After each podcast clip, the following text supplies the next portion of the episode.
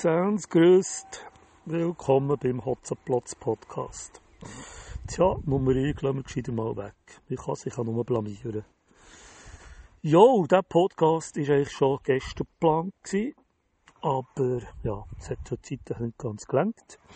Und ja, gestern war mein Geburt, aber wettermässig nichts gefreut. Und das habe ich da immer wie immer mit Gelegenheit genutzt.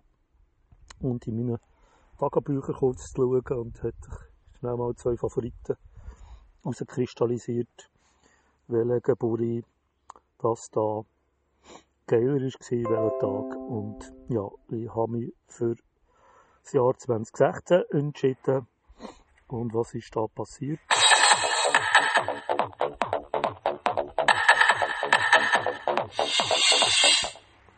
Ja, da war Hotzenplotz in Norwegen.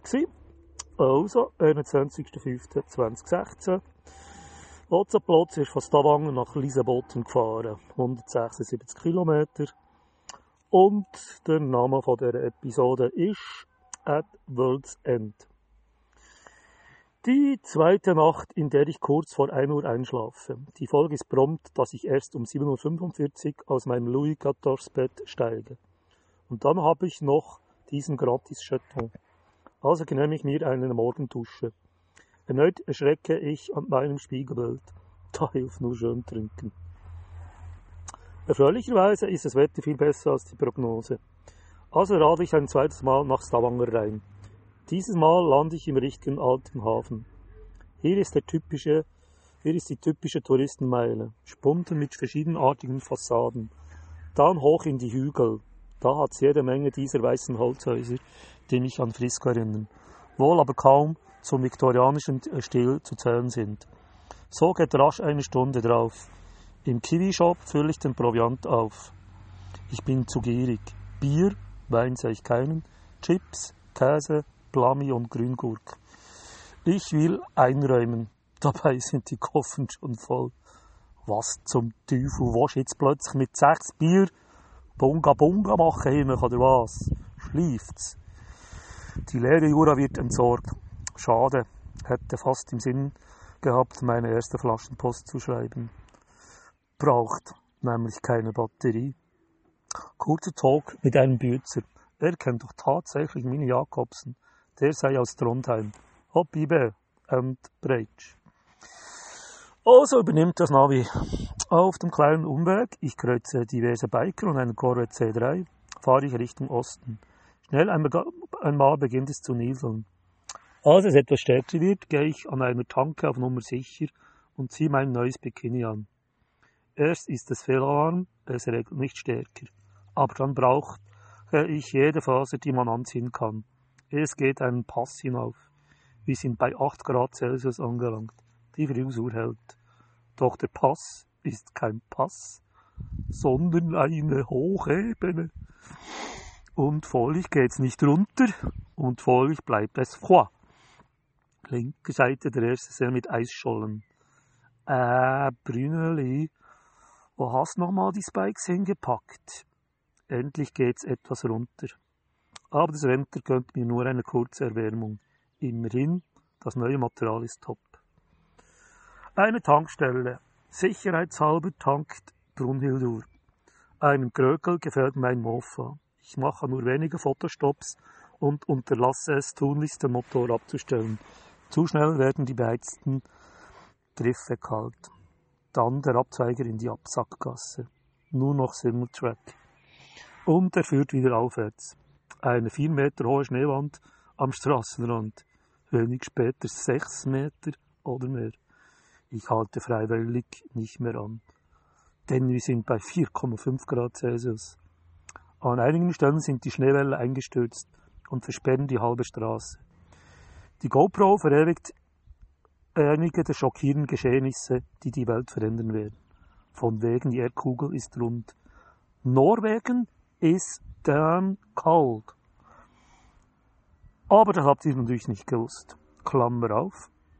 Zu Hause hätte ich eine USB-Power beheizte Computermaus. Klammer zu. Links und rechts hat es Bär gesehen, oder besser gesagt hätte es. Die sind zugefroren und teils noch eingeschneit. endlich ist der Peak erreicht und es geht runter. Bald sollte das erste große Norway-Highlight folgen. Wenn auch nur unter extremen Bedingungen. Doch halt, stopp, ein Bergrestaurant. Fast wie Mürren. Sechs dänische Biker haben den Trip auch gewagt. Vom Restaurant der sensationelle Blick senkrecht runter auf den 600 Meter tiefer gelegenen Fjord. Wann fährt eigentlich die Fähre? Raus aus der Sackgasse. Papa Schlumpf vom Restaurant meint, gar keine heute Samstag und Sonntag. Ach ja? Sonst noch was? Who cares? Ein Hamburger mit Pommes und ein Kaffee mit Baileys später die norwegische Streif. Serpentine um Serpentine schraubt sich die Straße runter. Dann als Gusto ein 1 Kilometer Tunnel mit 180 Grad Kurve. Wahnsinn, Wahnsinn. Wieder auf Meereshöhe ist es einiges wärmer, aber schon etwas trostlos. Bunga Bunga fällt dieses Jahr aus. Salto Kell Revival 1996 fällt auch aus. Ladies and Gentlemen, Brunnhildur ist at World's End. Keine Fähre in die Zivilisation.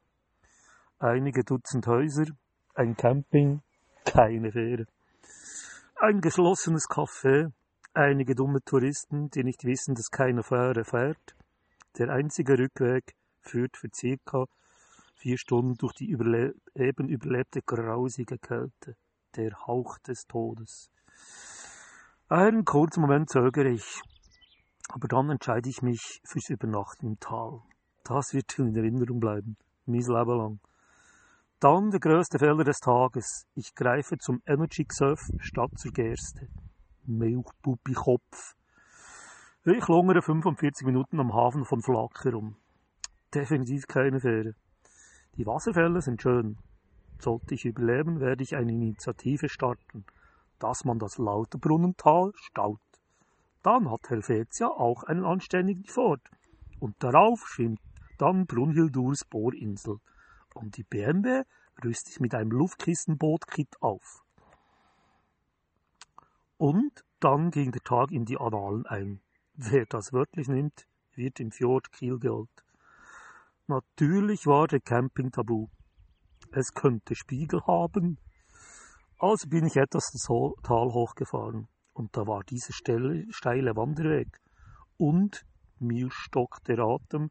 Ich bin da einfach runter 35 Grad, unten in der Wiese ein bis acht Meter hohe Findlinge, ein Schild Kongesteinen. Was this a bad idea? Komm ich den Weg wieder hoch? Da sieht Blondie ein kleines Bänkle am Rande der Schlucht. Und in die Schlucht stürzen zwei Wasserfälle. Wehrchor-Style. I'm at world's end, but in heaven. Und dann ein schwarz-gelbes Bier namens Nogne Blondie. Es ist 19.06 Uhr. Tagebuch schon diktiert. Das Einzige, was noch bleibt, ist die Minibar zu erleichtern, damit ich morgen früh den Wanderweg wieder hochkomme. Wenn ich schon mal einen Grund hatte zu schütten, dann sind das zwei. Vier Bieren waren es dann schließlich. Jetzt im Zelt ist der Whisky dran. Die Ales haben nicht so geschmeckt und die Wirkung dürfte ruhig etwas heftiger sein. Einer Wanderin ist keine vorbeigekommen. Aber beim Erkunden des großen, des großen Fiddlings habe ich dann doch Nachbarn getroffen. Ein Haar im Schafe. Mit dem letzten Zigarilla und der passenden Musik wurde ich dann doch noch etwas sentimental. Lise Boten wird sich mit dem Angel Fall, Manchu Picchu und Machi Alcin einreihen. Darauf singe ich dreimal Child in Time. Und der Zufall bringt nun gerade Attractive Lies von 9 Seconds.